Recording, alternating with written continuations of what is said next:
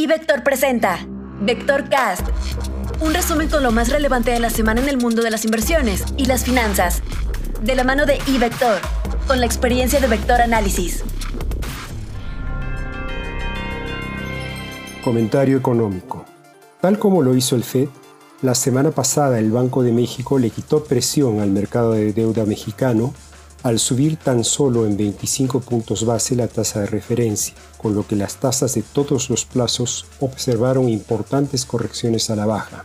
Influyó en esta decisión factores como el que la inflación todavía se mantenía en el rango del Banjico, la caída en la economía en el tercer trimestre y un cierto aire de que efectivamente estamos viviendo un fenómeno transitorio. Es de esperar que prosiga este paulatino y mesurado incremento de las tasas hasta más o menos mediados del próximo año.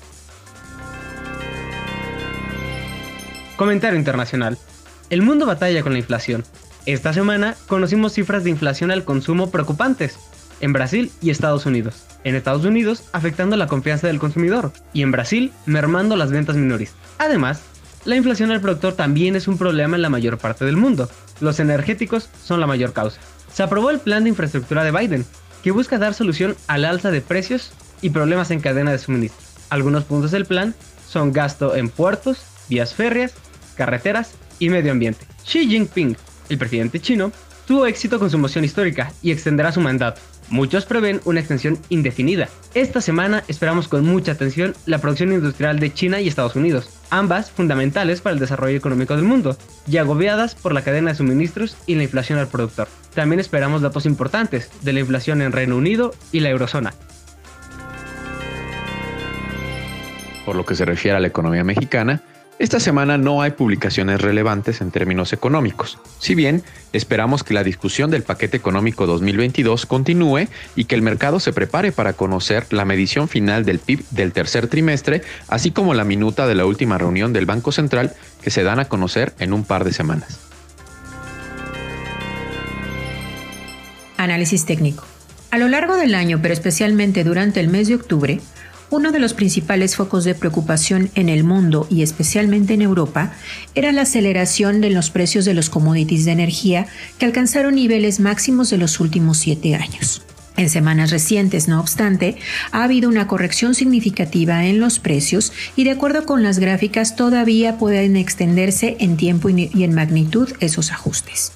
Podríamos llegar a ver un precio del petróleo ligero cercano a los 75 dólares y un gas natural que llegó a tocar 6,5 dólares ahora cerca de los 4 dólares. No obstante, no hay que olvidar que todavía estos ajustes se están dando dentro de una tendencia de alza de largo plazo y pueden ser solo descansos dentro de esa tendencia.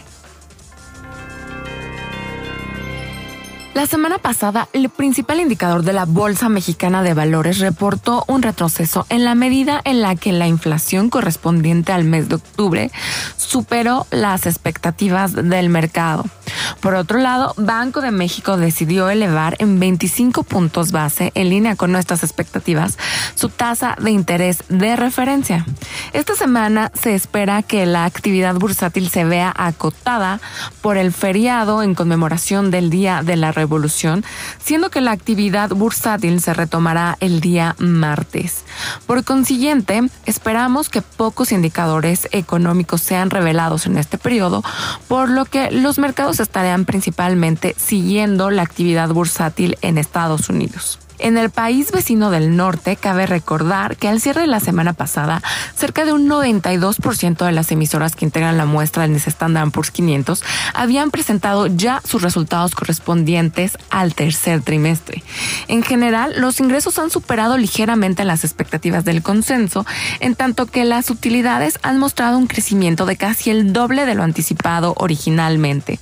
Para esta semana esperamos que emisoras como Tyson Foods, Home Depot, Walmart, Lowe's, Target, Nvidia, Cisco Systems, Ross, Bath and Body Works presenten sus resultados correspondientes al tercer Q.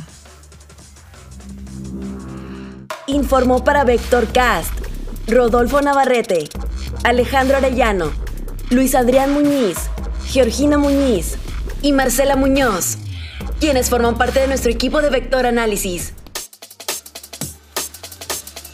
Síguenos en Facebook, Instagram y Twitter como iVector. y conviértete en un experto del mundo financiero. Abre tu cuenta ahora y genera dinero a partir de tus inversiones en ibector.com.mx.